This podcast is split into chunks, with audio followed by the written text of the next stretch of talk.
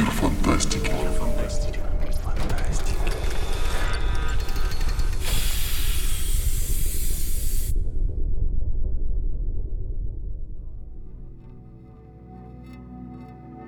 Здравствуйте, дорогие любители фантастики! С вами снова фантастический подкаст и авторы вашего любимого журнала.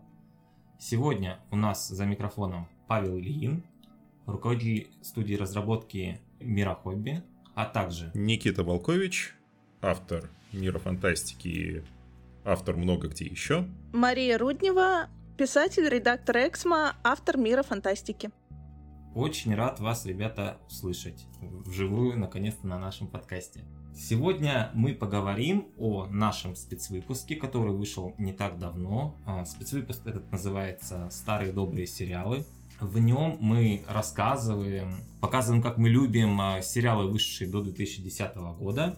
Я сам занимался его комплектацией, то есть я старался помогать э, нашим редакторам с выбором сериалов, которые нужно ли включить, потому что я очень много сериалов смотрел, вообще очень э, люблю это занятие. Вот. И э, ребята тоже писали туда статьи, либо как минимум хотели писать, но не успели. Ну вот это такой огород в мой камень, потому что я слишком поздно узнал о существовании спецвыпуска и такой, а, все, уже писать не получилось. Но я так посмотрел вообще, скажем так, логи беседу, как это все происходило, я так понял, там была вообще война за то, что включать, что не включать, и было очень сложно вообще общий принцип сформировать, что добавлять, а что нет. Да, у нас у каждого автора, у каждого редактора было свое мнение по поводу того, как это делать, и я э, пользовался проверенным методом, я пилил Сергея, наш, нашего главреда, если кто не знает, вот, что нужно сделать именно так.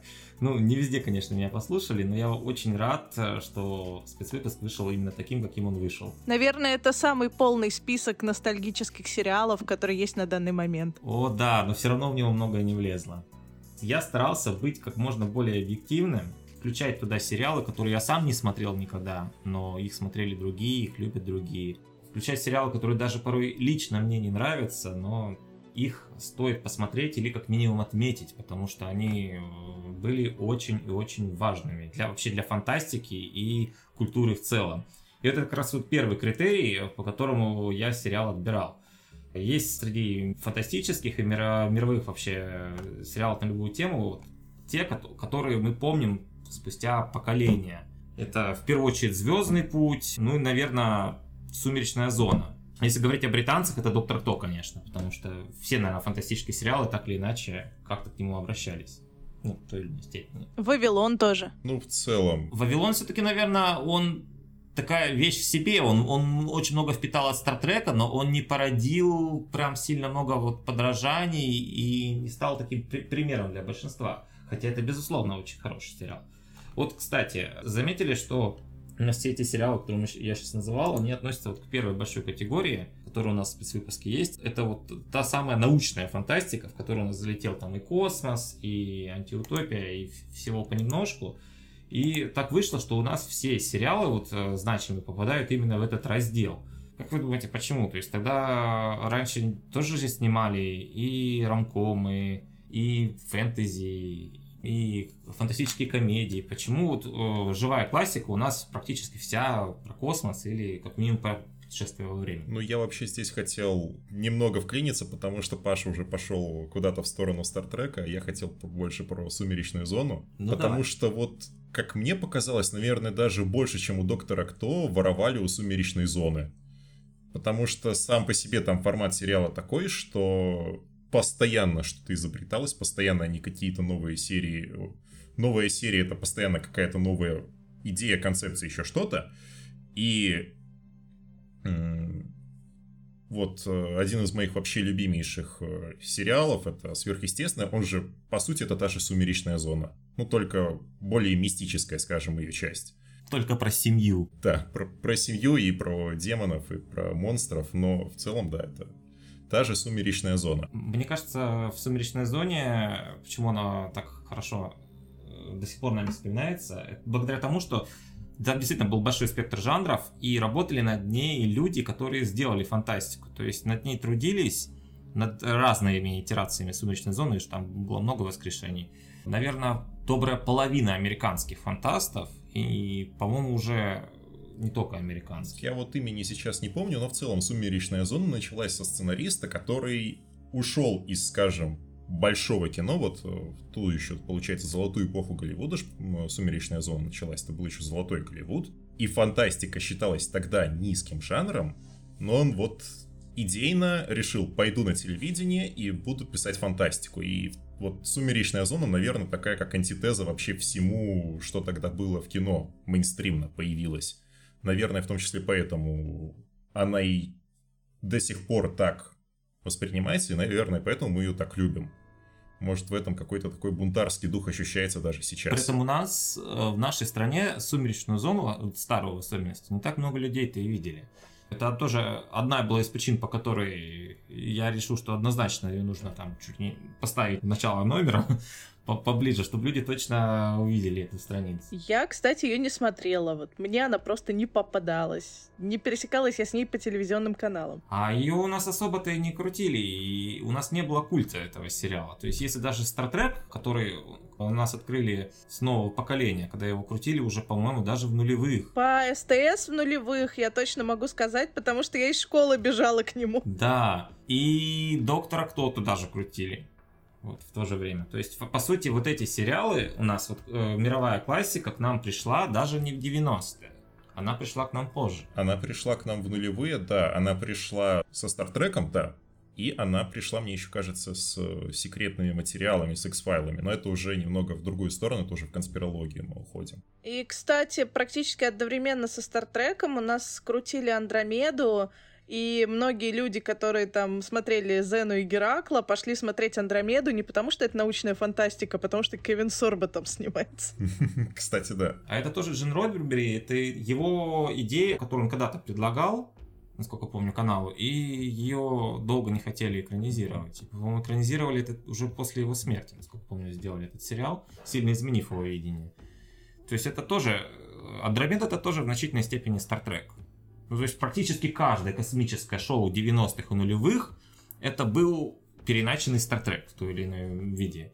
Только сейчас, вот, наверное, мы получили экспансию, э, бум канадской бюджетной фантастики, вроде там темной материи, например, которая уже и не столько Стартрек, а что-то другое. Вот у меня из-за этого, кстати, вот Маша рассказывала, что она со школы бежала смотреть Стартрек, у меня из-за этого тоже в детстве была мешанина в голове. Я смотрел не по СТС, а у нас было такое кабельное телевидение, немного хвастаюсь тем, что у меня в детстве было кабельное ТВ, и у нас был Sony Sci-Fi или какой-то канал, который его предшественник, я помню, что в названии было Sci-Fi.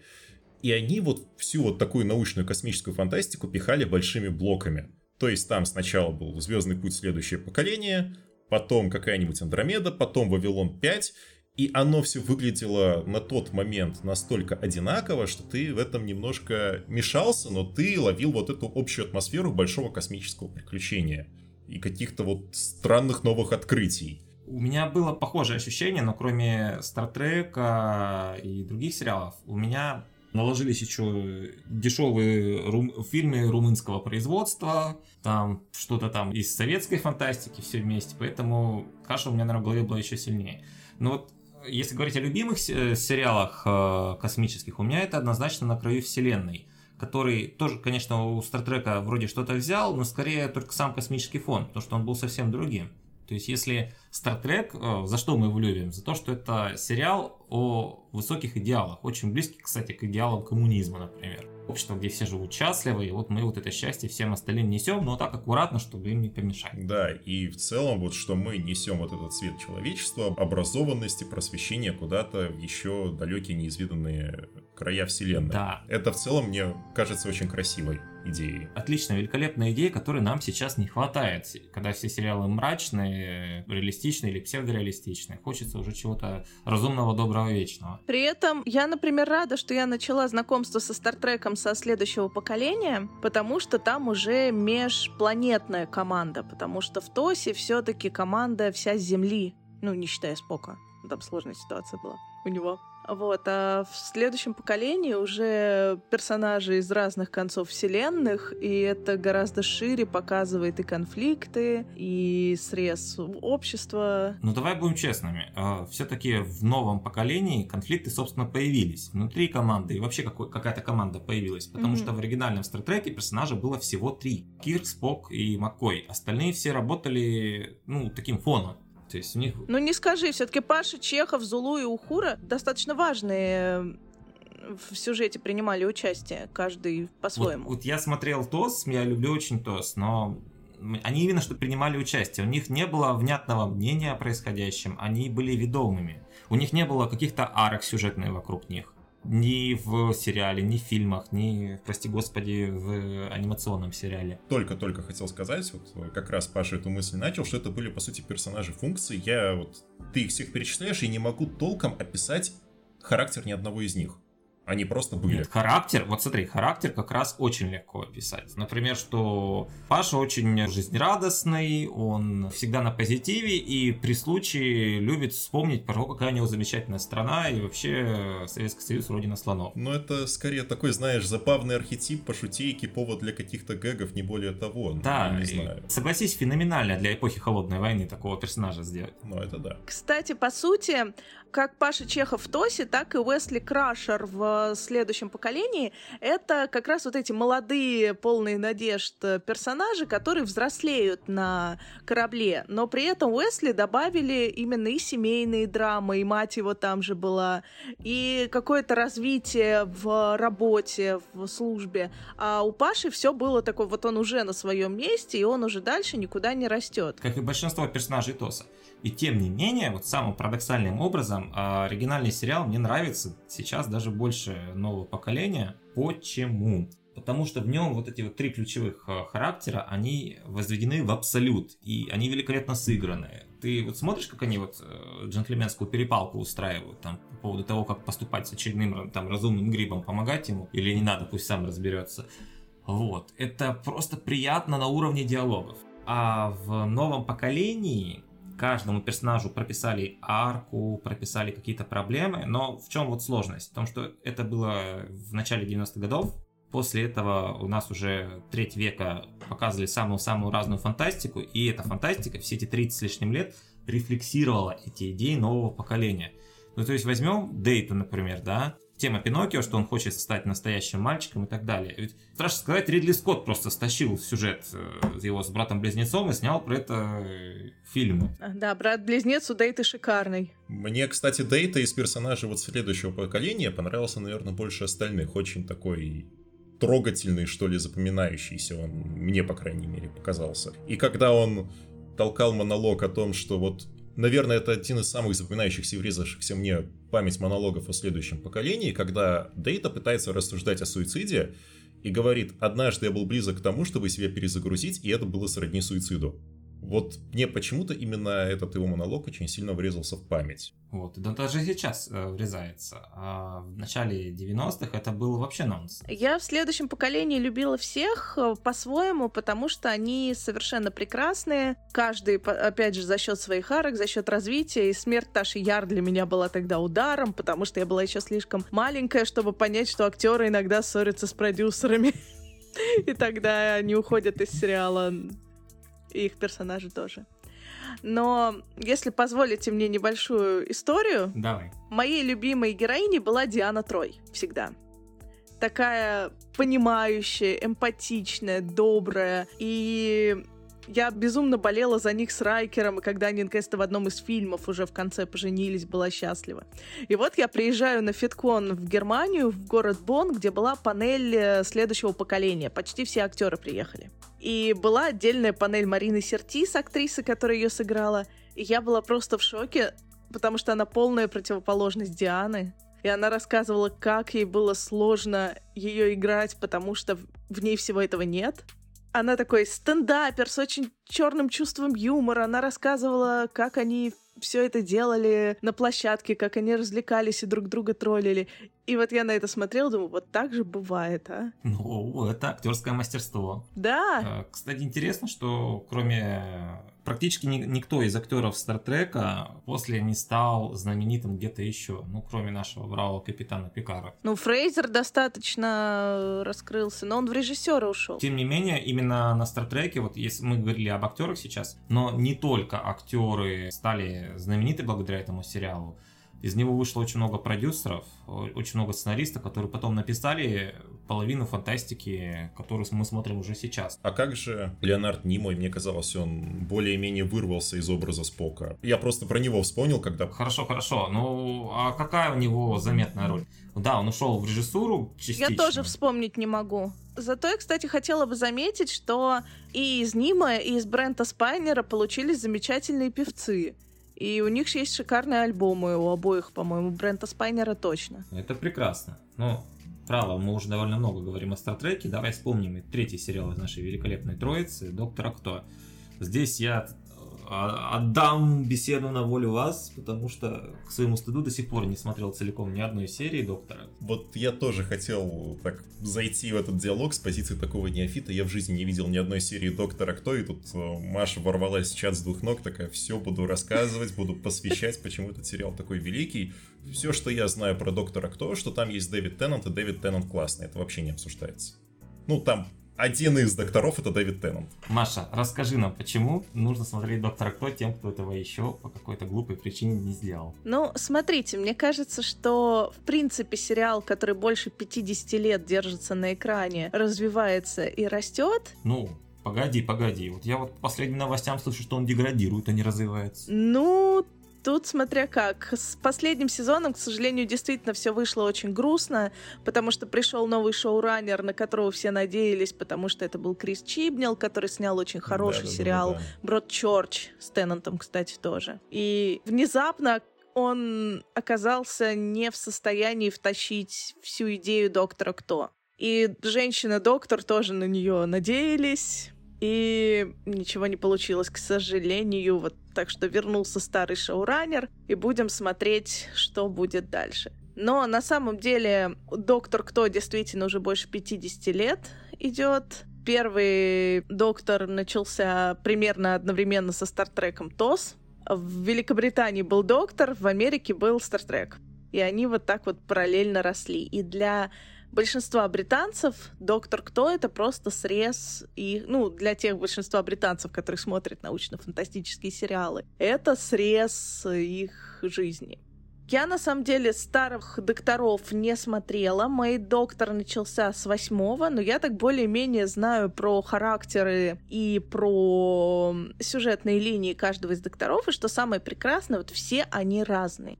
Какой-то доктор более добрый, какой-то, даже можно сказать, злой, какой-то сардонический такой немножко, подтролливающий на всех. И даже в Нью-Скуле то, что началось с э, Эклстона, продолжилось Теннантом, продолжилось Смитом, продолжилось Капальди и продолжилось Джоди Уиттакер, все равно каждый доктор разный, каждый доктор отличается какой-то чертой характера. В New School это сделали более ярко. На этом сделали акцент.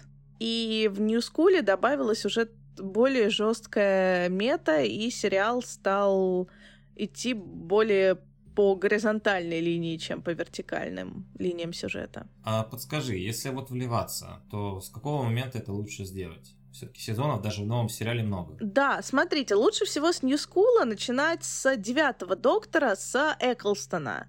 Это один сезон, к сожалению, больше ему не дали. Там появляется первая и самая любимая для многих спутница доктора, очень важная для всего сюжета. Там же появляется Бароуман в роли капитана Джека Харкнеса, который настолько шикарно его сыграл, что ему потом написали спин Торчвуд. Как много имен персонажей, мне страшно. Маш, а расскажи лучше, э, за что, почему, э, вкратце, да, вот почему ты любишь этот сериал, почему нужно посмотреть всем, вот на уровне эмоций, на уровне оригинальности сюжета, вот, вот таких вот вещей. На мой взгляд, Доктор — это один из самых человечных, один из самых добрых персонажей, которые когда-либо были вообще на телевидении. Это инопланетянин, который сбежал с собственной планеты, который лишен дома, и он постоянно ищет этот дом, это тепло, любовь, и при этом он считает, что он этого всего не заслуживает. Причем я не говорю про романтический смысл, я говорю про какой-то глобальный. И он очень сильно привязан к людям. И, по сути, истории доктора — это каждое приключение, в которое он попадает, это история о людях, о том, какие они разные бывают, о том, что люди действительно достойны быть спасенными. Это основная мысль доктора, что, как это было в одном из сезонов с Питером Капальди, с 12-м доктором, он говорит, когда я путешествовал через время и пространство и не встретил ни одного человека, который не был бы важным. Восхитительная цитата. И вот основная мысль доктора, что каждый человек важен, каждый человек имеет значение. Я честно обещаю тебе посмотреть доктора как-нибудь, но у меня сейчас на очереди просто весь Стартрек, а это, это немножко больше, чем весь да. поэтому я надеюсь, что доберусь вот после Великой Трилогии мне на самом деле прям хотелось в этот сериал ворваться. Я ж рассказывал, что у меня из-за давай, такой давай. вот всей sci-fi каши в голове, из-за, собственно, того, как это подавалось на телевидении, из-за того, что все это сформировалось в один такой странный, интересный образ, вот один конкретный сериал у меня выбивался, именно потому, что он вроде бы тоже был космической научной фантастикой, но он был полной антитезой всему вот этому, и я думаю, уже все догадываются, про какой сериал я говорю. Я говорю про Лекса. Я честно пробовал его смотреть. Э, дальше сдвоенного пилота не смог, потому что это кислота. Да, это чистейшая кислота. Да, у меня Лекс тоже не пошел. У меня он не то, что не пошел, у меня не всегда получалось его смотреть. И вот прям целиком, от начала до конца, от первой до последней серии, я, признаюсь, тоже Лекса толком, по-моему, не посмотрел. Но я всегда с вот именно из-за чувства кислоты смотрел его с огромным восторгом. Вот, во-первых, сам корабль, который похож на гигантское насекомое. Во-вторых, там чувствуется, что создатели ушли в полный отрыв с какими бы то ни было образами, и там один из э, ключевых злодеев всего сериала — это поехавший ученый, простите мне такую вульгарщину, как использование слова «поехавший», тронутый на всю голову профессор, который создал себе армию из гигантских механических рук, и этими руками он разрушает космические станции. Там одна из самых ярких, запоминающихся всего сериала, как на э, вот, космической станции, которая заселена огромным количеством людей, все так поднимают головы и видят, как на них обрушиваются просто миллиарды этих железных механических рук, и, в общем, дальше черный экран.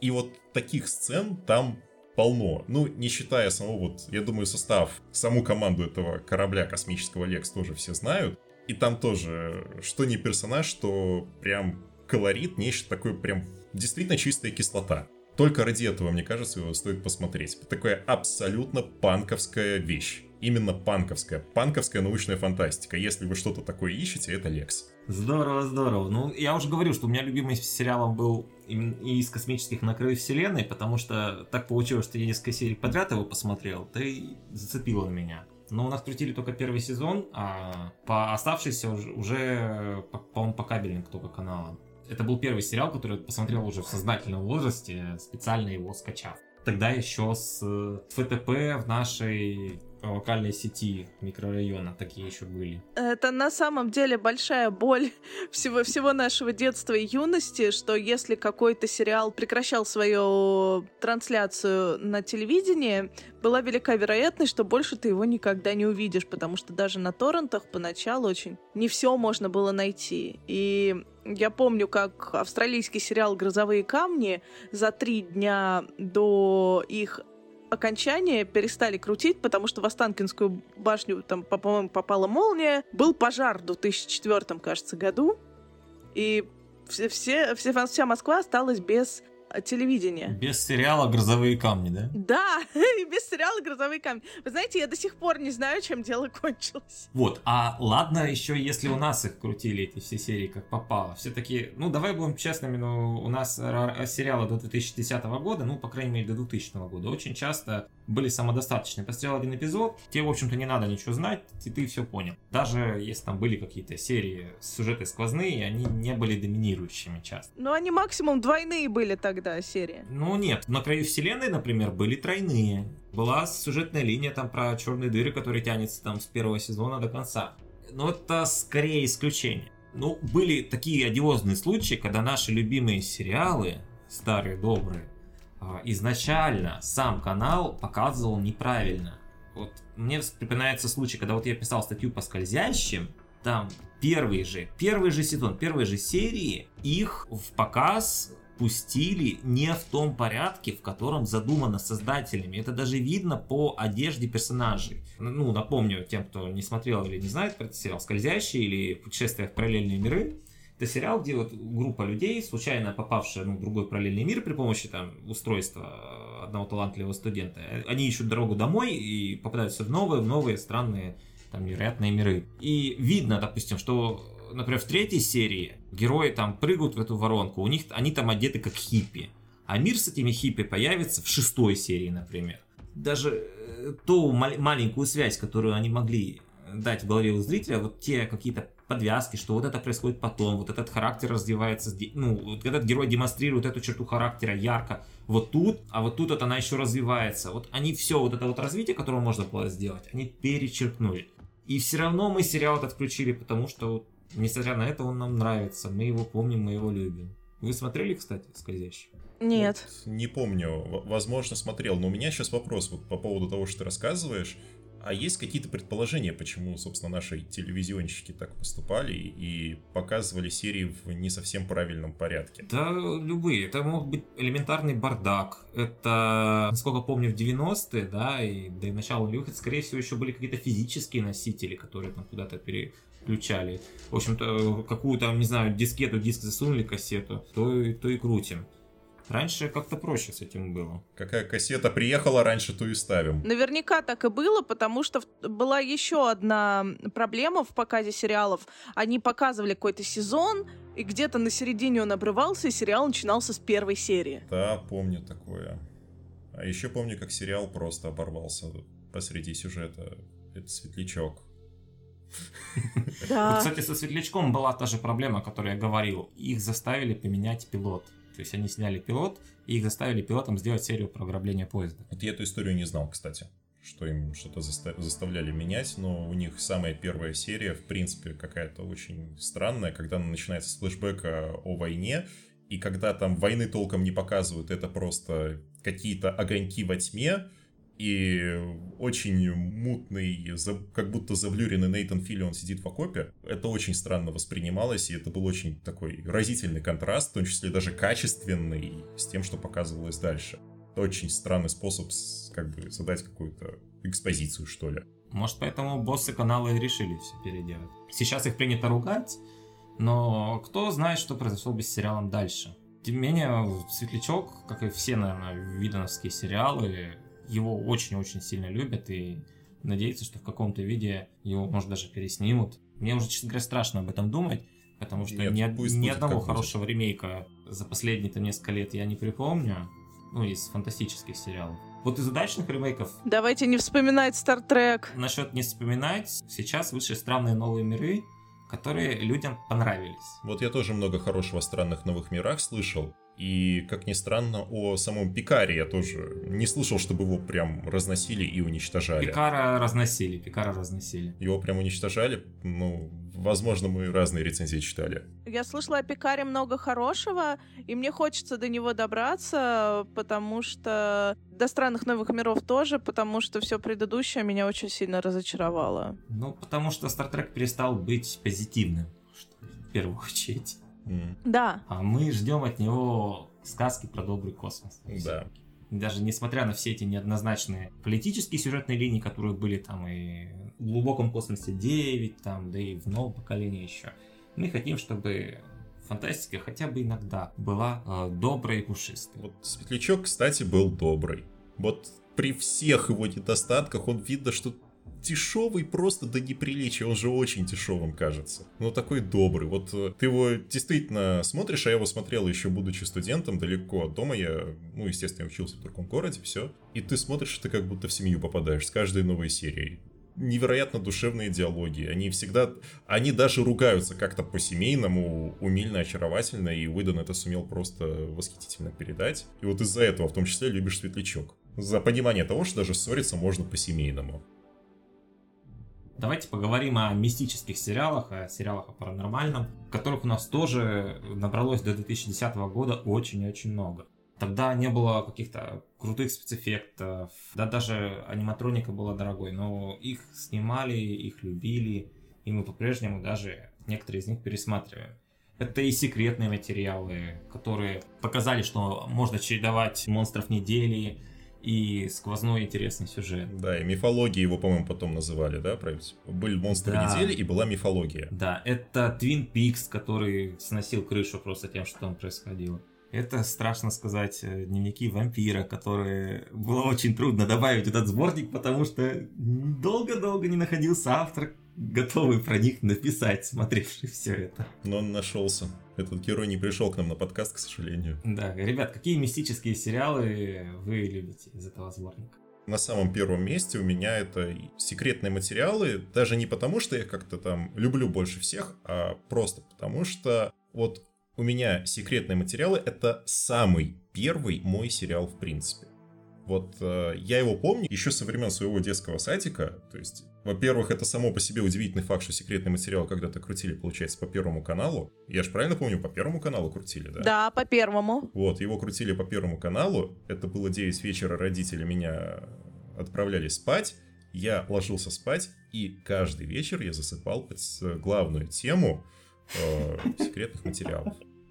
Я, вот у меня этот сериал просто на подкорке. Я уже поэтому его обожаю, поэтому для меня номер один. Я его смотрел выборочно. А я его пытался смотреть, прям вот я в какой-то момент сел за него, думаю, вот марафоном посмотрю все секретные материалы. Меня хватило на первые три сезона именно полноценного понимания того, что происходит, а дальше, если честно, как будто сами создатели потеряли нить того, что они вообще хотят сказать. Мне кажется, секретные материалы это был один из первых сериалов, которые снимали так, как снимают сериалы сейчас. Это потом было в Лосте, в том же Сверхъестественном. Сверхъестественном когда... это вообще проблема. Да, Сверхъестественно, оно в значительной степени же из секретных материалов выросло. Оно выросло из секретных материалов и сумеречной зоны. Это вот два таких столпа, да. на которых стоят сверхъестественные. У шоураннеров был какой-то план, была какая-то идея, общие наметки, что вот есть вот ребята, которые исследуют паранормальное, у них э, это паранормальное без какой-то внятной системы. То есть мы придумываем просто каких-то крутых чуваков, какие-то крутые штуки, которые можно показать в серии. Как это все вяжется в единую картину, по большому счету неинтересно, зато смотрите, какая у нас драма. Смотрите, какие у нас отношения между главными героями. А можно я скажу, почему я дропнула сверхъестественное на третьем сезоне? Давай. О, вот, вот, вот, все, я готов. Да.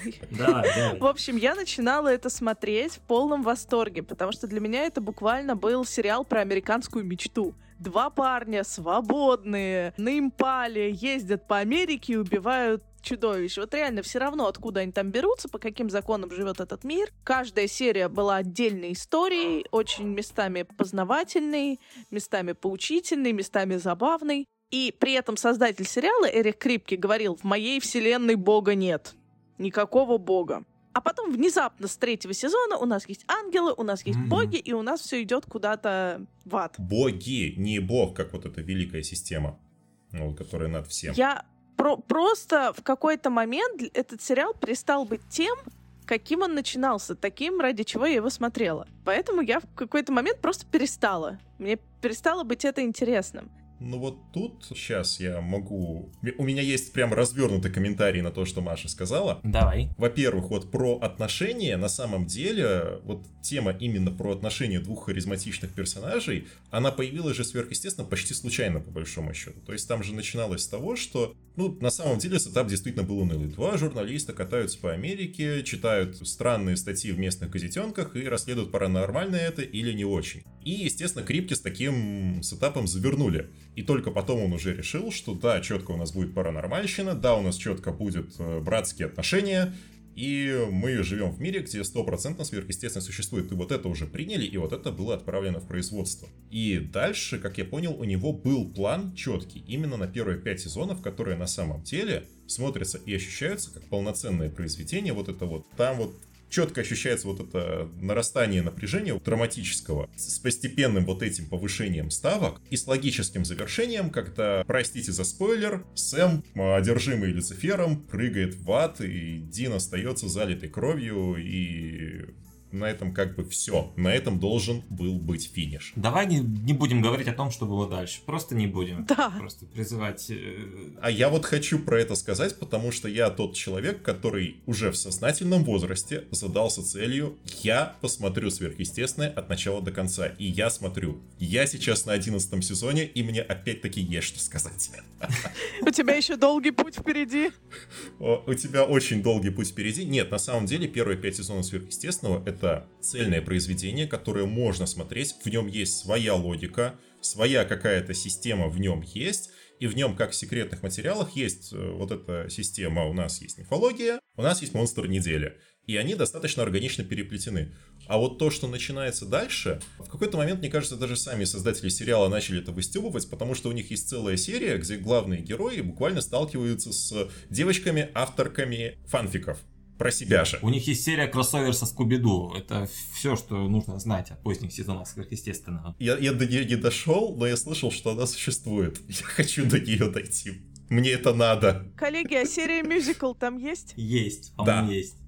Обязательно. Это как раз та серия, где они встречаются с девочками, которые пишут про них фанфики. Вот, кстати, ты сказал, что изначально они должны были быть по питчу репортерами. Это как раз подводит нас к тому, что у нас есть сериал в этой подборке, с которого все начиналось. Все это. И секретные материалы, и сверхъестественное. Да даже в некоторой степени и Twin Peaks. В значительной степени эти все сериалы про чертовщину в американской глубинке выросли из сериала Кол «Колчак. Ночной охотник», который вообще, вообще, наверное, неизвестен в России, но из него тащили идеи все, кому не лень. Он был про репортера, который вот для своей газеты тоже э, там пишет истории про вампиров, прочую всякую нечисть, которая оказывается реальной. Ну, ему, естественно, не удается доказать, что она реальная, ему толком никто не верит. Это очень прославленный на Западе сериал, который входит в топы, и мы, возможно, первыми в этой стране решили его осветить. Ну вот ты мне уже его продал, прям вот э, скинь точно название, как он Конечно. называется, я сяду его посмотрю после сверхъестественного. Мне прям интересно Мне стало. тоже стало очень интересно, потому что я сейчас впервые о нем услышал. Ну, как и, наверное, большинство людей, которые прочитают наш спецвыпуск. Вот из таких тоже нетривиальных вариантов того, что посмотреть по такой формуле, у нас в другом, правда, разделе научной фантастики он находится по некоторым причинам, сериал «Первая волна». Мы долго думали, включать его, не включать, но так как у нас было два лоббиста этого сериала, я и Леша Ионов, мы решили его так и добавить. Вы не слышали про этот сериал? Нет. А, про первую волну я слышал. Вот, я давай расскажу Маше, вот просто вот, вот Да, как расскажи мне, этот сериал, пожалуйста. о чем он? Это сериал про то, как избранный мужик лишается в одночасье семьи, личности, дома, потому что у него просто за- забирают это все, объявляют его вне закона, он становится преступником. Что начинает он делать? Он начинает бороться со вторжением инопланетян при помощи предсказаний Нострадамуса. Вот. Ты мне сейчас это продал. Это звучит на самом деле в твоем описании как трэшовый пересказ новостей про предсказания Ванги. Знаешь, это звучит трешово, да, но сериал, на удивление, снят хорошо и даже серьезно. То есть он снят примерно в такой же эстетике, как секретные материалы. Все на серьезных щах. Я не скажу, что у них там какие-то очень гениальные сюжеты. Он снят вообще за 3 копейки. Там в сериале всего три актера, которые в нем работают на постоянку. Вот главный герой такой характер нордический, э, уже не женат, разбирается в любых проблемах. Там его друг чудаковатый хакер и такой меланхоличный афроамериканец, который играет роль как раз одного из предводителей этих инопланетян, которые собираются вторгаться. Делают это они очень оригинальным образом. Они живут где-то там далеко-далеко в другой галактике, поэтому присылают на Землю какие-то шарики. И вот э, в шарики, в этих шариках заключено сознание их, их можно вставлять, собственно, в людей, специально для этого выращенных, и так вот ходить. И там очень много сюжетов, опять же, про то, как они то там на детьми эксперименты ставят, там, то выращивают какую-то там нечисть, то там устраивают временную петлю, в которой герой застревает. Вот, казалось бы, что можно снять э, за такую маленькую сумму денег? Однако же не умудряются. Я посмотрел его, пересмотрел его уже в взрослом возрасте, и несмотря на дешевизну, он у меня пошел очень хорошо. А, в третьем сезоне к главным героям добавляется бывшая порнозвезда Трейси Лордс, если кому интересно. И я так скажу, она играет несколько лучше, чем ждешь от э, девушки ее профессии. Вот про еще сериалы, которые низкобюджетные, от которых ничего не ждешь, и они оказываются хорошими. И ты еще упоминал про бум канадских сериалов, но применительно к научной фантастике, я вспомнил один интересный канадский сериал. Наверное, опять же, если бы я успел в подготовке, в общем-то, содержания спецвыпуска, я его попытался лоббировать. Про собирателя душ здесь слышал кто-нибудь? Нет. О, вот. Расскажи. Значит, сейчас буду рассказывать, потому что же один из моих любимых сериалов. Суть в чем? В Ванкувере, то бишь в Канаде, есть некий бессмертный мужик, который работает на дьявола. Почему это тоже рассказывается по сюжету? А дьявол к нему приходит там условно раз в неделю и говорит, вот, у тебя 5 дней, чтобы спасти душу такого-то человека. И там суть в том, что в чем-то похоже со сверхъестественным, что человек, каждый в этом мире, мире этого сериала, может заключить сделку с дьяволом на 10 лет, и через 10 лет по его душу придут. Но если в сверхъестественном условии сделки уже не пересматриваются, и если ты продал душу, то ты точно попадешь в ад, то в мире этого сериала за тобой может прийти собиратель, который попытается, скажем так, понять, что вообще с тобой было не так, какой ты где-то в жизни совершил смертный грех, и как вообще твою душу спасти. И там э, очень оригинальные и изобретательные серии. Например, э, мне очень понравился, там был эпизод про гениального шеф-повара, который продал душу дьяволу, естественно, за то, чтобы быть вообще лучшим поваром в мире. И он, оказывается, каким-то образом обходил условия сделки. Суть в том, что он каждый раз продлевался на 10 лет, например, готовя блюдо из э, своего сушефа. И, соответственно, каждая серия это такой... Короче, каждый раз ставится моральный выбор в конце и перед э, собирателем душ и перед тобой как зрителем, типа, простил бы ты этого человека? Он ошибся или он конкретно был маньяком, и он в своих, так сказать, каких-то странных наклонностях и извращениях пошел до конца и на сделку с дьяволом, чтобы там или жить вечно, или творить беззаконие до скончания времен. И, соответственно, финал каждой серии был непредсказуем.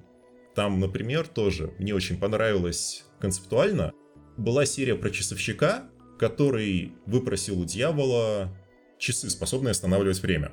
И его условием, чтобы спасти его душу, извините, что я так углубился в пересказ, в его случае, чтобы спасти его душу, ему нужно было примириться там с каким-то из своих, уже получается, дальних потомков, чтобы тот простил своего нерадивого предка и так далее, и так далее. И он не может этого сделать, там они все равно ссорятся, все равно друг друга оскорбляют конце. И он, чтобы не попасть в ад, останавливает эти часы, соответственно, замирает во времени навсегда. И там много таких э, разрывающих сознание эпизодов.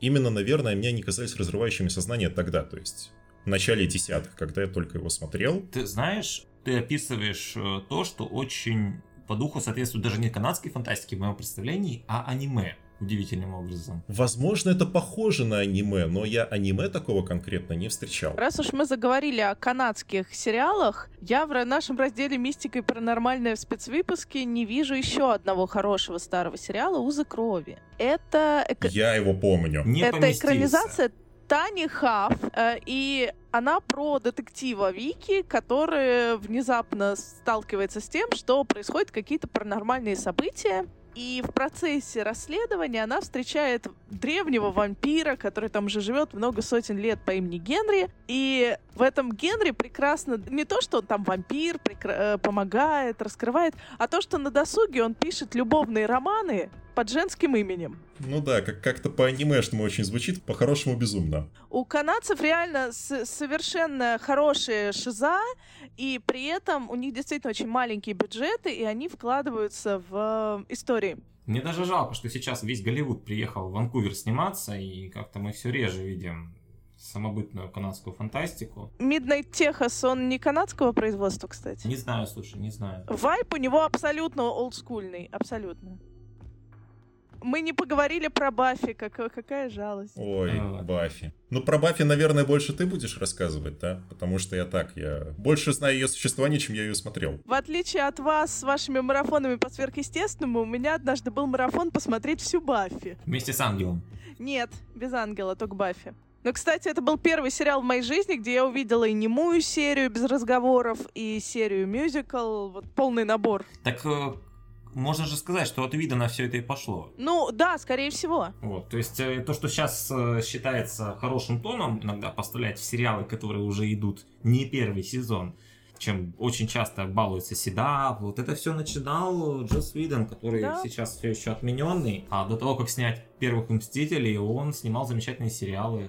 И как раз Баффи это чуть ли не единственный сериал, который ему дали доделать до конца. И это очень хорошо, потому что в Баффи очень клево раскрылись все арки персонажей. Он всех довел до конца, никого не бросил, и действительно все семь сезонов смотрятся очень хорошо, последовательно, и видно, как растут герои, и как ужесточается немножко сам сюжет, сами идеи. Ну, в общем, я не пожалела, что я на этот марафон пошла. Когда-нибудь и до Баффи доберусь. Мне, я к своему стыду видановских сериалов смотрел мало. Вот, кроме Светлячка, помню, считай, ничего не видел. Я после Сверхъестественного точно хочу посмотреть все сериалы, которые так или иначе связаны с Эриком Крипке. Потому что он, оказывается, был шоураннером достаточно большого количества сериалов, и они все были достаточно интересными. Ну, сейчас он пацанов снимает, за что ему большое спасибо потому что это действительно хороший сериал. Да. Хотя вот и отними от него трэш, останется хорошее социальное высказывание. Отними социальное высказывание, останется хороший трэш. Ну, всем угодил. Но это больше про третий сезон, но и это не совсем тема сегодняшнего подкаста. Ну да, думаю, о нем мы еще поговорим, когда выйдет следующий выпуск. Давайте все-таки сдвинемся сейчас э, в сторону сериалов по фэнтези. И из Канады перелетим совсем-совсем-совсем другую страну. В на Австралию. Полушарие в Австралию, в Новую Зеландию, в наше Можно благословенное я... место. Давай. Можно я, можно я. Понимаете, «Чародей. Страна Великого Дракона» был чуть ли не моим первым сериалом в жизни. И его крутили очень много раз, поэтому я его очень-очень много смотрела и люблю до сих пор нежной любовью. Он был такой наивный и в то же время удивительно завлекательный. А за ним уже пошла Зена и Геракл, и в моем детстве все это воспринималось просто как «О, приключения, там, Зена ходит, всех бьет.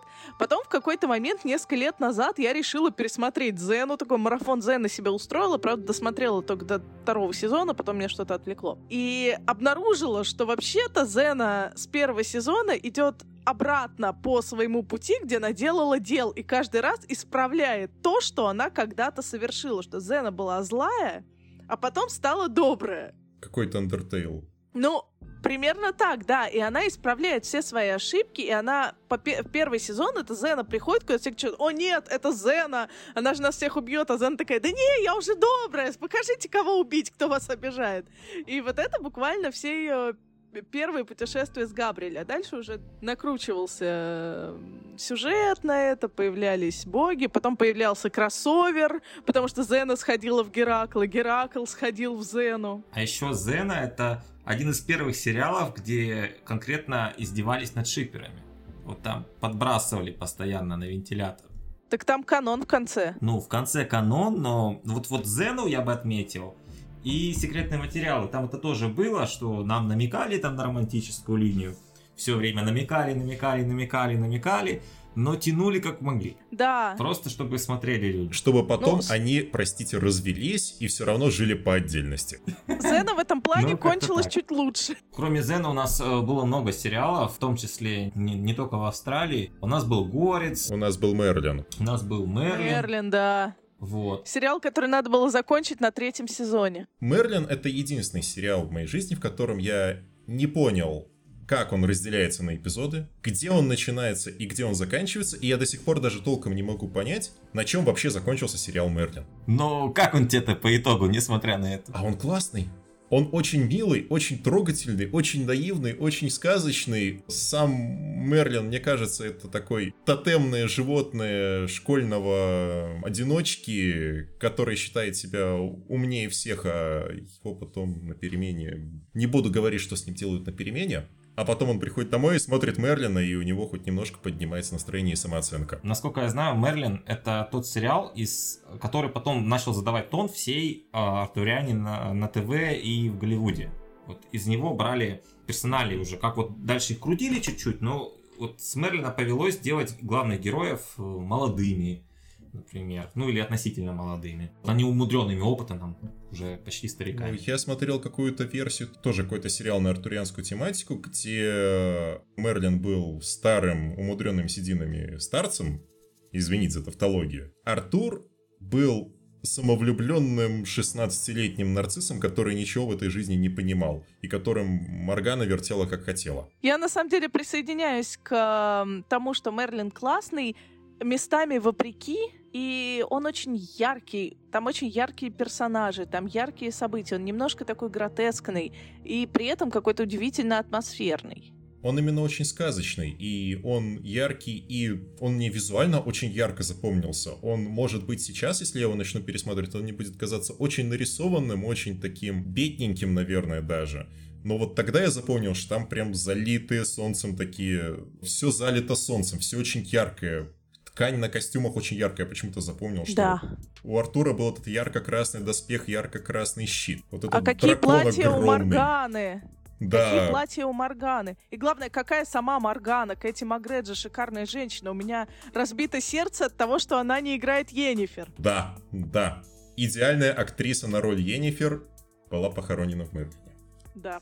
Вот такой неожиданный вывод. Я ее недавно видела в э, втором парке юрского периода. И, в- то есть в мире русского периода, вот этот новый фильм. В мире русского периода. И почему-то ее туда позвали только за тем, чтобы убить в первые там 20 минут. Ну, не всем актерам суждено быть знаменитыми, не всем актерам играть главные роли, к сожалению. И большинству актеров сериалов, о которых мы пишем в спецвыпуске, не удалось стать звездами первой величины. К сожалению, многие из них заслуживают этого. Вот э, мне как раз хотелось сказать, что в отличие от канадской фантастики, которая радует нас до сих пор, австралийская, новозеландская фантастика где-то вот в начале нулевых годов, вот после легенды об искателе, по-моему, примерно, как оборвалась и почти перестали снимать фэнтези в этих краях. Я сначала думал, а в чем, в чем дело, в чем дело, а потом понял, сериальное фэнтези в Австралии и Новой Зеландии убил «Властелин колец» и «Звездные войны». Потому что все, э, они там все поснимали и все. Да, они сняли все студии, площади, павильоны, которые только вот могли быть э, нужны. Вот «Властелин колец» три фильма, «Звездные войны», по-моему, там атаку, с атаки клонов там начинали снимать, если мне память не изменяет. Ну, два фильма, да. Но это тоже годы производства, и все, и уже этого не вернуть. И сериалы, которые сейчас снимают в Австралии и Новой Зеландии, все еще снимают фантастику, они другие. Хотя, казалось бы, Питер Джексон даже новые места открыл в Новой Зеландии. Да, и это, это вот лично моя трагедия. Я видел один, по я видел два австралийских сериала, которые сняты сейчас на Netflix. Они, один из них был неплохой, но все-таки не читал вот этим старым добрым сказкам. А в Новой Зеландии, кстати, все в порядке, но переключились они внезапно на городское фэнтези. Вот это Вайтити в первую очередь, конечно. Но не только он. Вот знаете ли вы, например, про такой сериал 2015 по-моему, года, как «Всемогущие Джонсоны»? Нет, я впервые слышу о нем. Слушай, я слышала. А знаешь, какая там идея для сюжета?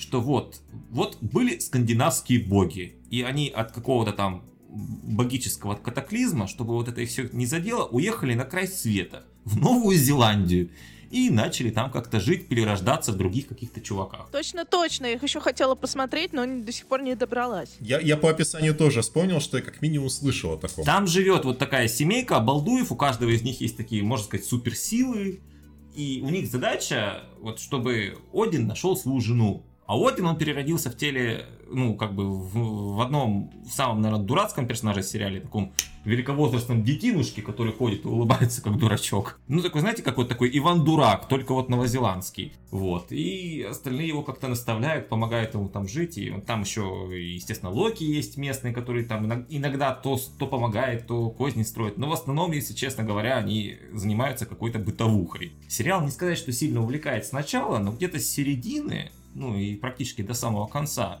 он начинает неожиданно тащить на тех ситуациях, которые они начинают обыгрывать. Ему, правда, нужно какое-то время раскрутиться. Если вам нравится такое, можете попробовать. Я надеюсь, что, может быть, у нас найдется место для того, чтобы включить его в спецвыпуск, но не уверен.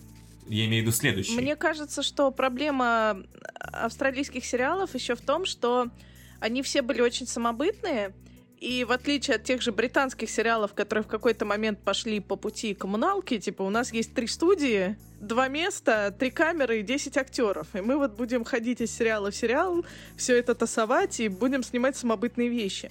Они все разрозненные, и у них не получилось вот так вот объединить все, и поэтому все немножко посыпалось. Да, грустно. А ведь как снимали, как снимали. С душой! Помните такой старенький сериал «Легенда о Вильгельме Телли»? Это такое это вот концентрированное добро. Это вот, знаете, это как вот если бы австралийцы волкодава сняли. Он начинается даже примерно как волкодав, что там из каких-то там копей выходят такие бравые ребята и сеют добро и справедливость. Он такой милый, я даже не знаю вот просто с чем его сравнить. Например, там вот был эпизод, где у главного героя злодей, ну, решил его подставить. Он сделал его злого двойника, который ходил по деревням поджигал их и хохотал. Такой, знаете, как злодей ну, Такой классический... Э, вот он хохотал. Классический сказочный злодей. Да, да, да. И вот он под конце серии находит вот этого своего двойника. Такой говорит, ну что, типа, ну пора отвечать за то, что ты делал, там все такое. И, и этот двойник ему ни с того ни с сего. Вообще никак вот это сюжет там не подождаться, говорит ему, я твой брат. И тот такой, блин, ну брата-то убивать нехорошо как. Вот. И так, и так начинает переживать с этого. Я на этом моменте просто выпал. Ну, это настолько добрая сказка, ну никто сейчас так не снимает. Ну, Слушайте, ну, ну вот э, говоря про доброту и душевность, уже упомянутый мной здесь сериал «Грозовые камни», который никто вообще не смотрел по ходу в жизни, тоже австралийский, и он абсолютно гринписовский.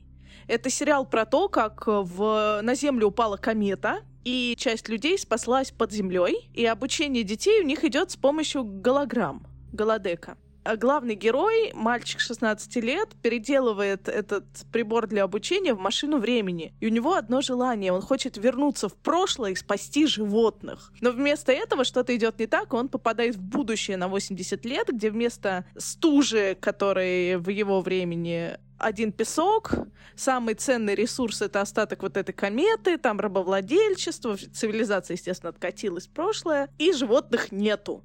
И, собственно, три сезона они буквально спасают животных. Это самый зеленый сериал, который я видела в жизни с самым светлым посылом. Ну, впрочем, справедливости ради, кстати, я вспомнил, э, в середине нулевых снимали еще фантастику про русалочек в Австралии. А, H2O? Да, да, да, это же австралийский сериал. Я смотрел H2O, тоже очень добрая вещь на самом-то деле. Я о ней узнал благодаря Jetixу.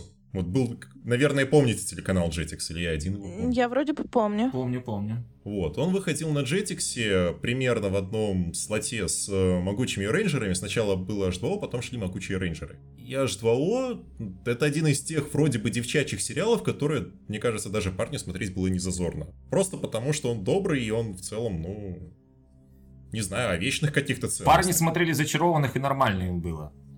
О, я скажу да, по секрету, согласен. я сейчас смотрю амазоновский сериал, такие, знаешь, зач- зачарованный на минималках про 12-летних девочек, э, у которых вся магия заключается в кулинарии. То есть они там как-то какие-то особые рецепты готовят и добиваются примерно того Боже, же какая прелесть. Очень. Вот, это... Я, я должен это посмотреть. Я тебе скину ссылку обязательно. Это Just Add Magic. Целых три сезона кулинарных приключений. Но это потом уже, когда будет следующий спецвыпуск, я расскажу про мои приключения на Амазоне. Я просто сейчас стараюсь вслед за всем Netflix посмотреть весь Амазон. Я посмотрел э, уже порядка 80 сезонов. У них оказалось где-то вот примерно в середине десятых годов они начали очень много детских сериалов действительно высокого качества, о которых никто вообще не знает. Вообще никто. Ладно, это я отвлекся. Ну вот э, ты, ты сейчас даже про H2O упомянул, я бы про него не вспомнил, если бы ты не сказала. Сериал ведь и правда Ну хороший. вот у меня щелкнуло что-то. А, вот ты, кстати, упомянул могучих рейнджеров, поэтому я предлагаю вот так вот вильнуть и через них ворваться в следующий раздел супергероику. Как, как вам такая идея?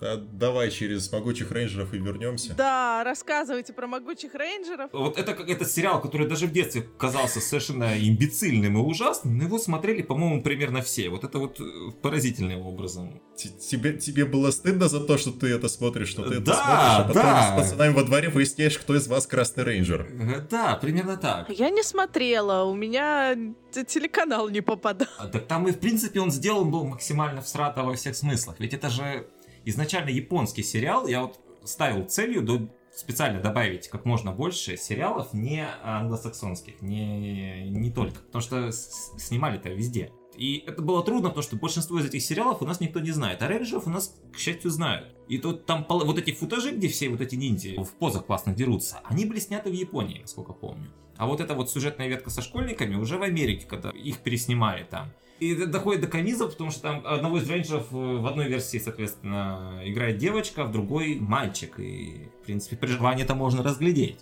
что у них разное телосложение. Ну, при всей своей глупости сериал был на, на удивление притягательным. Возможно, из-за музыкальной темы, я не знаю. Да, драки там были эпичные. Нам, извините, в детстве драки из могучих рейнджеров казались чем-то на уровне нынешнего рейда. Ну да, там было какое-то кунг-фу, и если... А, и замечательное правило, если тебя ударили, ты должен сделать сальто назад. Да-да-да-да-да-да. Вечно обязательно кто-то крутил вертухи. Это основная часть хореографии могучих рейнджеров. Вот, это для нас это был такой важный сериал, а для американцев американцев роль этого сериала играет Бэтмен 60-х. Я все-таки настоял на том, чтобы его включить в список, потому что, давай будем честны, по нему до сих пор мемы делают. Ну, уже не такие Ну, во-первых, мемы делают. Во-вторых, он завирусился, насколько я знаю, у нас, в том числе, когда Кшиштовский начал переозвучивать того самого старого Бэтмена.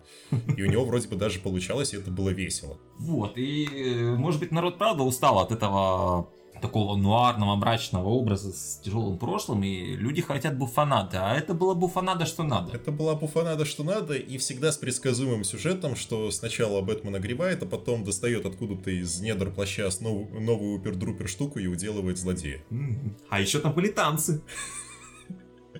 Как там, Батуси же оттуда же завирусился. Господи. Вот, но вообще с супергероикой, конечно, не густо было в то время. Вообще, их много выходило сериалов, ходили там по Флэшу, по Халку сериалы, и они, ну, в основном, конечно, в Америке до сих пор их э, помнят и знают, но вот мы подумали, подумали и решили, что их все-таки включать не стоит. Зато Тайны Смолвиля стоит, потому что мы да, его любим. Да, да, Мы все любим Тайны Смолвиля. Э, и мы еще мы рассуждали над тем, нужно ли добавлять туда радиопостановки, потому что значительная часть супергеройских шоу, она изначально была в этом формате. И, кстати, для Доктора Кто это тоже не, не пустой не пустое. Да, у Доктора Кто аудиоформат до сих пор очень востребован. Вот. И э, про Супермена был радиосериал, и про, насколько помню, про Флэша Гордона тоже что-то было мы решили в эту степь не залазить, потому что это все-таки очень далекая от нашего читателя сфера, и про это можно будет сделать какой-нибудь хороший материал, отдельную статью или, может, даже раздел в каком-то из спецвыпусков, но вот так вот выделять полосы под это показалось лишним. Лучше рассказать про то, что люди захотят и смогут посмотреть. Все-таки большинство из этих постановок на английском языке, и не все могут это послушать. Супергеройская волна. А теперь можно поговорить про рыцаря дорог? Да. Конечно. Вот давай вот я сейчас маленькое сделаю вступление. Вот когда вот мы выбирали супергеройку, э, в ней оказалось очень мало супергероев, собственно. У нас два сериала всего, именно ровно два сериала по супергероям из комиксов влезли э, в этот раздел. И мы думали, ну тут рыцарь дорог формально. Что это, научная фантастика? Ну нет. Фэнтези тоже не тянет. Мистика. Ну как, появление двойника с красивой испаньолкой. Это не мистика нифига. Ну в лучшем случае комедия. Двойник был вполне себе тоже объясним реальным да, способом. и лучше всего этот сериал попадал именно в супергероику. Так у него же слоган «Один в поле, тоже воин». За что ты этот сериал любишь, Маш? Сейчас, как бы вам объяснить? Вы разговариваете с человеком, у которого нет машины до сих пор, потому что я лет в 13 сказала, что у меня будет имя или Pontiac Am Firebird, или ничего. И, и ты с тех пор следуешь Просто... своей мечте. Да, правда, меня сейчас отговаривают. Время от времени я смотрю на Понтиаки, старые Firebird, их можно купить, но завод давно закрылся и меня отговаривают, что типа, как ты здесь по дорогам-то проедешь? Да ты до работы не доедешь на своем Пантиаке. Но вот да, Кит — это моя мечта, моя любовь. Немножко она сбылась, потому что немцы собрали Кита, полноценный Пантиак с диодами, со всеми, только не разговаривает, и катают его по конвентам. Так что моя встреча с Китом, как и с Дэвидом Хессельхофом, в свое время случилась, и у меня было такое фанатское-фанатское. Вот, я люблю этот сериал за то, что это вот история дружбы двух существ, человека и его машины, которые попадают в совершенно уникальные ситуации и справляются в первую очередь с помощью дружбы, командной любви и преодолевают препятствия. Каждая серия увлекательна, каждая серия поднимала какие-то важные вопросы. К четвертому сезону они добавили еще одного персонажа, и он влился в э, историю. И, кстати, это тот самый сериал, где сексуализация персонажа женского не пошла ему на пользу. Актриса, которая играла Бонни, после первого сезона поссорилась с продюсерами, и вместо нее взяли более сексуализированную девушку-механика, которая была на тех же функциях, но они пытались придать такой любовный шарм. И это не взлетело, и они вернули ту первую актрису. Это уникальный, наверное, случай в истории сериала. Да, реально, такого я больше не видела. И действительно, э, Дэвиду Хессельхофу удалось создать образ человека, которому хочется доверять, который справедливый, честный, он же изначально был полицейским, и который работает ради людей. Ну, по сути, Майкл Найт — это такой нефантастический ведьмак. Пожалуй, кстати. Хассельхоф, мне Может кажется, быть. смог бы Ведьмака сыграть в лучшие свои годы. Без шуток. Да, да, вполне. Да он и в эти годы... Слушайте, он, он и в эти годы может. Я его видела лично. Слушайте, 2 метра роста, литые мышцы, и он до сих пор выглядит молодо. Вот, э, Однако. кстати, вот в то время, когда снимали «Рыцаря дорог», это была очень популярная тема. По-моему, это он запустил эту волну. Вот сериал вокруг какой-то вундервафли и харизматичных людей, которые ей управляют.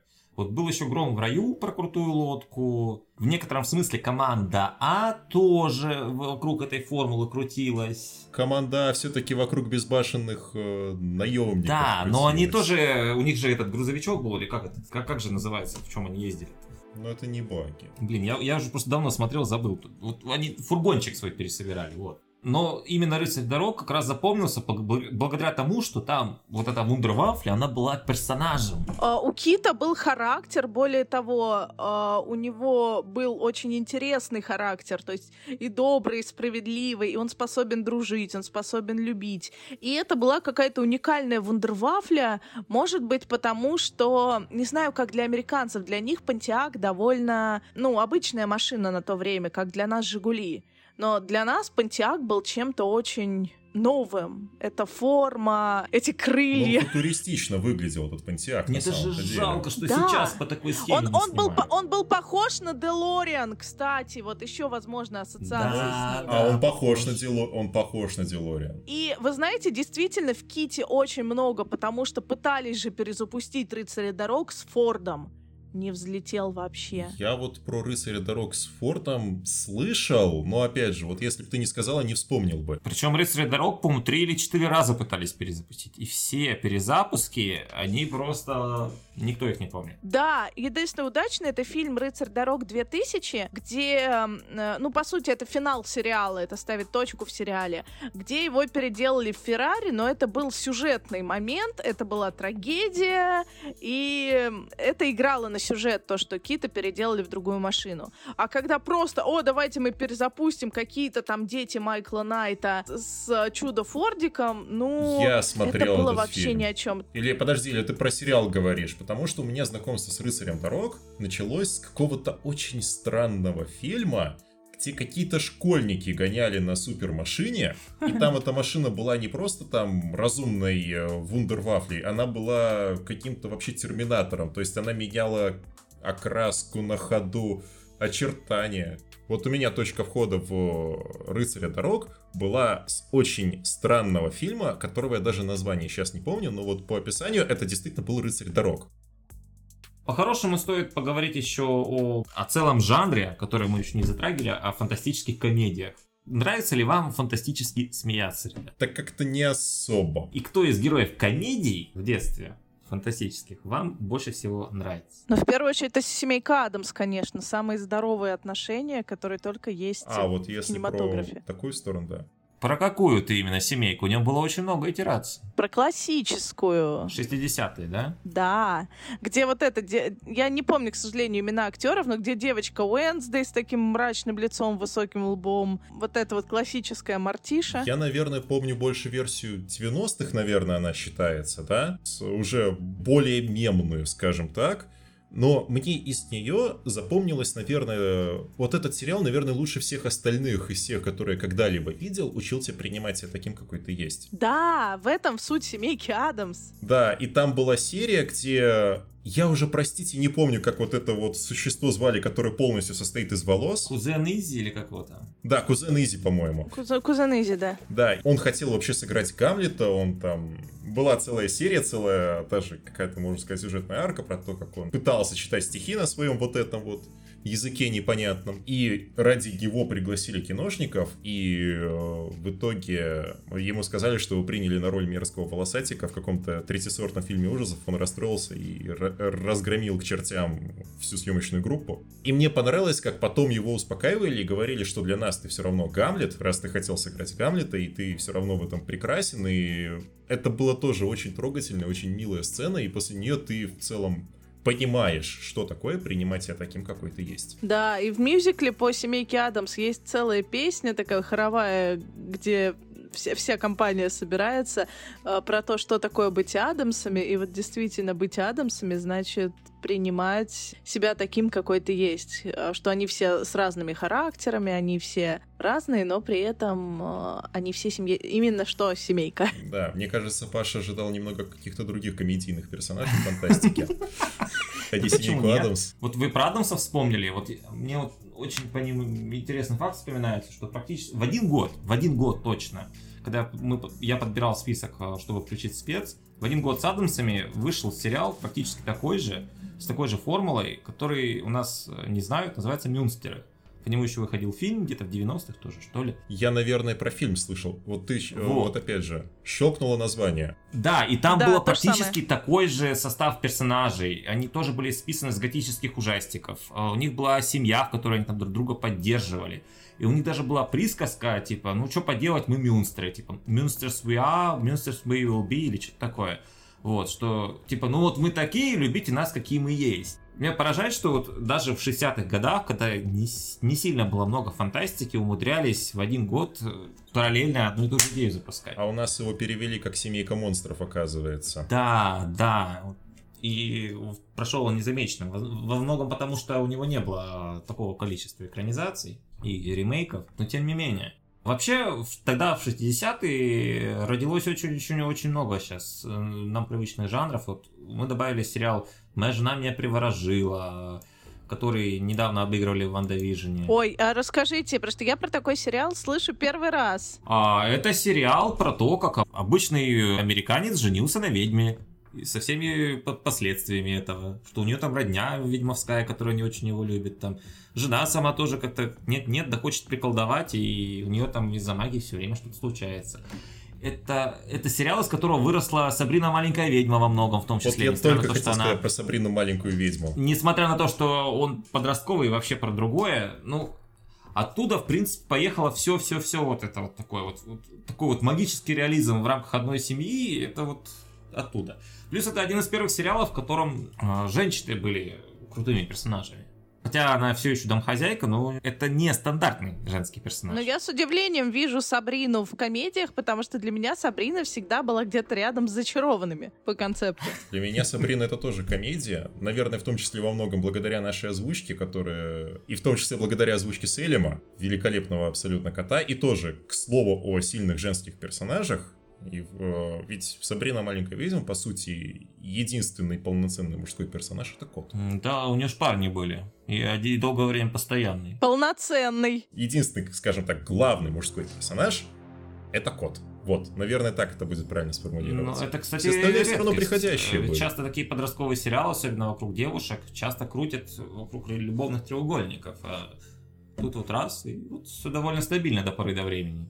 Пока актеры там не стали уходить помню.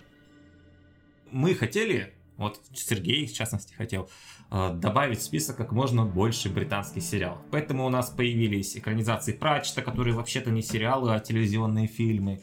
Поэтому мы добавили сюда такой сериал, э, как Майти Буш, если вы знаете, что это такое. Нет, я не смотрел Майти Я Буш. не смотрела. Вот, я, глядя в список, вспоминаю чудеса науки и чудопад, что они случались в моей жизни, но я их вообще не помню. То есть я их смотрела, но забыла. Но ты, тем не менее, любишь сериалы с Липейсом, как я помню, да? Да. Ну, давай, расскажи нам, почему нам стоило их добавлять. К- кого именно? Ну, у нас в списке есть «Мертвые до востребования», например. Да, «Мертвые до востребования, это же Penny, э, Pushing Daisies, да? Да, да, да, они. Да-да-да, это совершенно чудесный сериал. Я просто соотносила это название с э, оригиналом, потому что я смотрела в оригинале.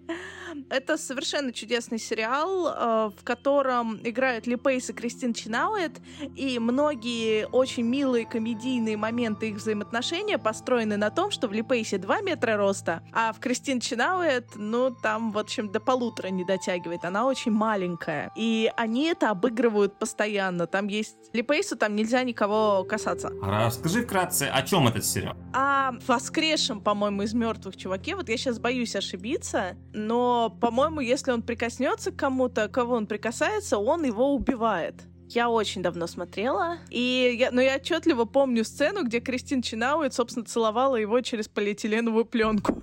И это работало. Замечательный актер, он, кстати, по-прежнему продолжает сниматься в сериалах, несмотря на роль в «Хоббите» и он снимался же в основании Азимова недавно. Да, ужасный сериал, но там, где он был, было прекрасно. Но я его, ему благодарен скорее за «Замри и гори», вот, где он просто вытащил все. Хотя там много других отличных актеров было. Он очень мощный. Еще у нас э, в комедии попал музыкальный блок Доктора Ужасного. Хотя это веб-шоу, а не сериал. Ну, мы слишком любили Нила Патрика Харриса, чтобы его не добавить. Но зато я увидел э, там сериал, который я вообще удивлен, что он попал в спец, потому что до определенного момента я думал, что я один видел этот сериал. Это «Мертвые как я». Здесь его смотрел кто-нибудь? Нет, нет. У нас... Я его не смотрел, но у нас его любят редакторы. Вот. Нашелся, и автор нашелся на него очень быстро. Вот. Эм, это тот самый сериал про жнецов, да? Да, это сериал про жнецов. На самом деле, когда я его первый раз смотрел, он мне показался каким-то дико неуютным, а потом уже, когда распробуешь, ты понимаешь, что это сериал антидепрессант. Очень сильный, при том, антидепрессант. Там есть и юмор, и какая-то простая житейская философия, и тоже, как в той же семейке Адамс, какое-то принятие себя, но не принятие себя как личности, а, наверное, как принятие своей судьбы, что ли. То есть там же, по сути, все начинается с того, что это не спойлер даже, героиня убивает унитаз с МКС упавший. Кстати, трудно примириться. Не с МКС, а от станции МИР. А, господи. Который тогда затапливали как Господи, раз. точно, точно, точно, точно. И, наверное, таким он и запоминается уже по прошествии времени, как очень-очень-очень добрая штука. Антидепрессант где-то на уровне со светлячком, который просто можно посмотреть, как-то нужно отдохнуть.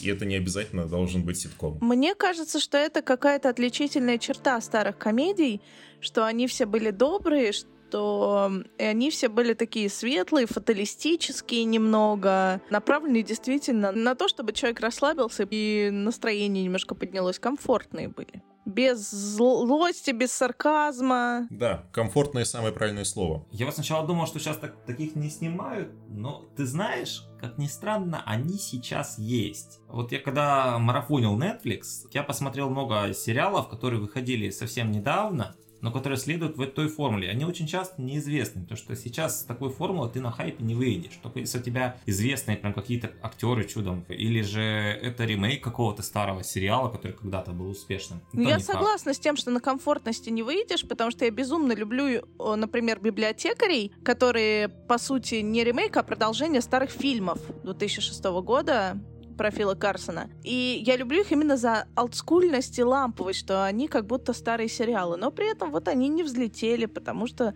в них нет чего-то, что необходимо, видимо, массовому зрителю современных сериалов. Так иногда и взлетают. У них нет сложных персонажей, сарказма и серой морали. Но при этом есть нормальные человеческие отношения, хорошие истории и все такое. Посмотрите «Библиотекарей». Если абстрагироваться от фантастики, например, я смотрел ремейк сериала One Day at a Time. Тоже, по-моему, 70-х, если не 60-х годов, по-моему, 70-х все-таки.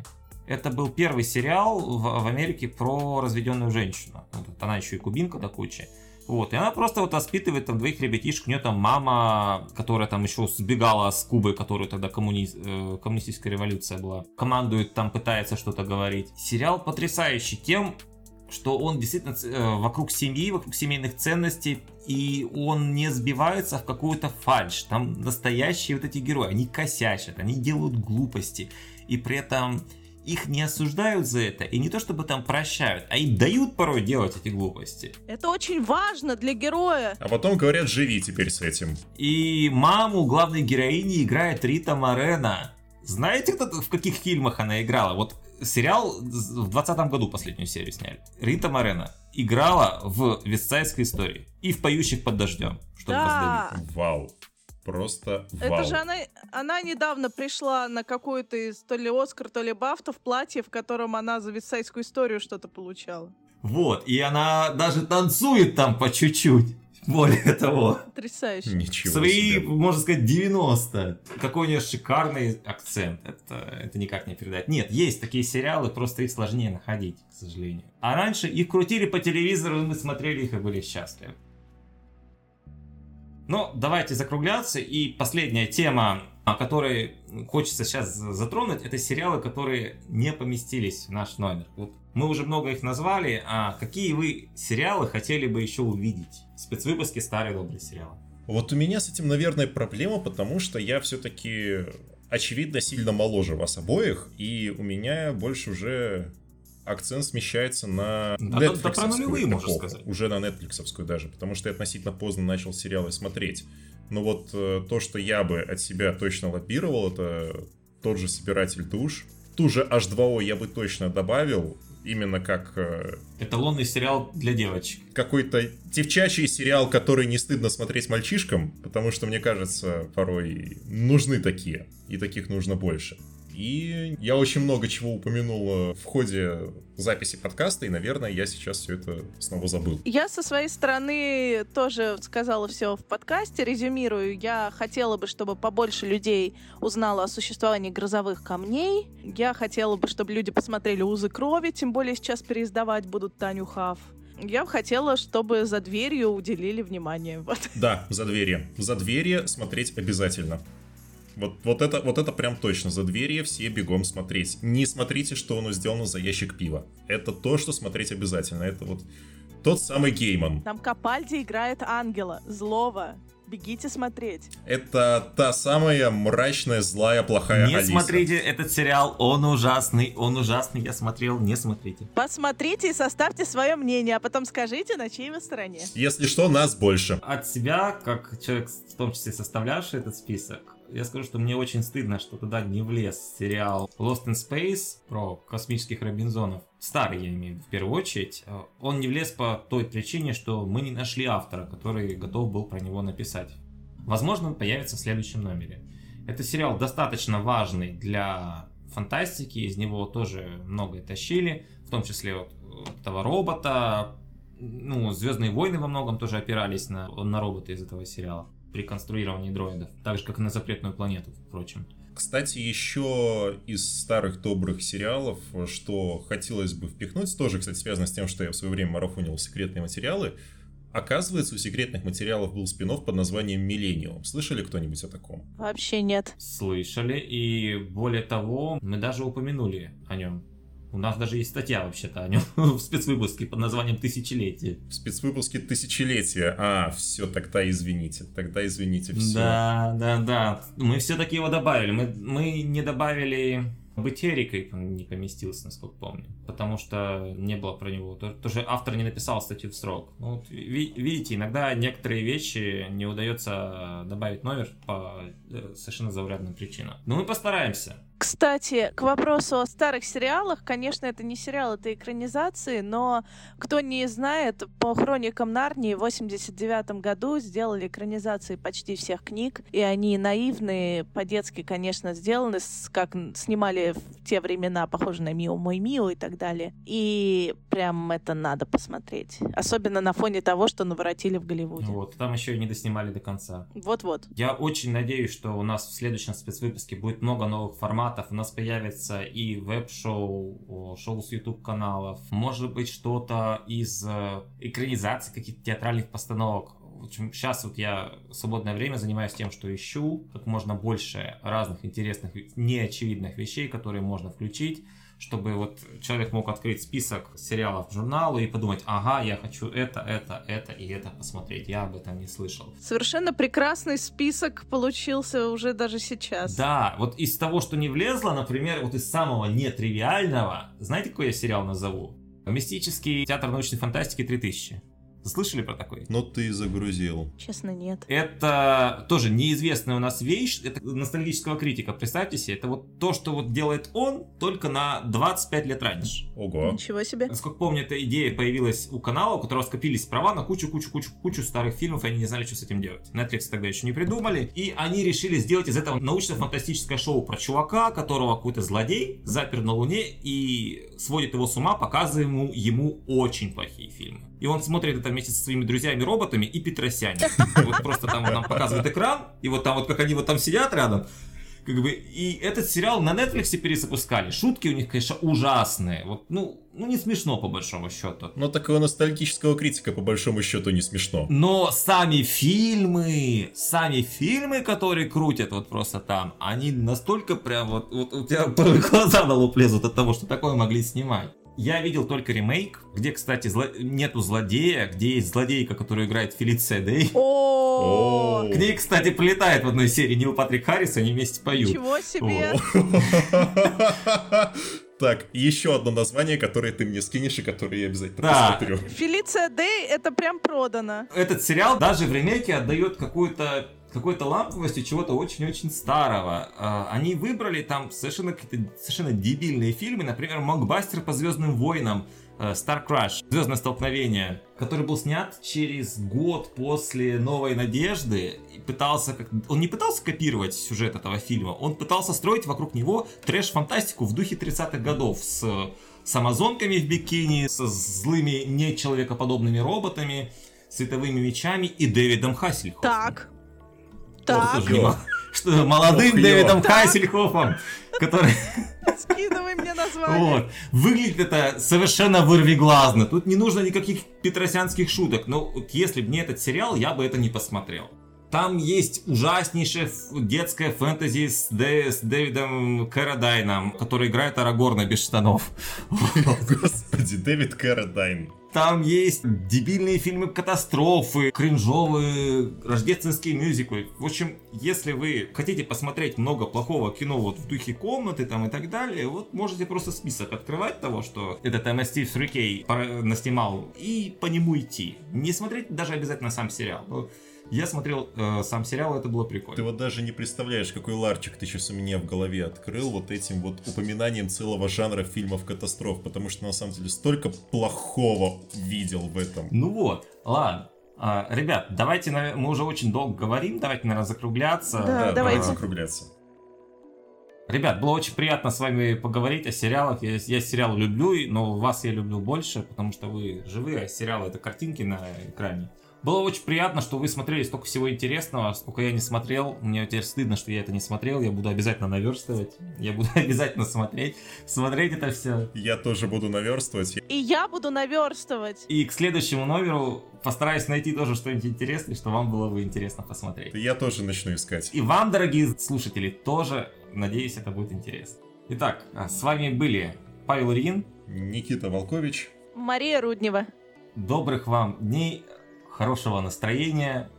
Смотрите хорошее кино и сериалы и будьте счастливы. Мир фантастики.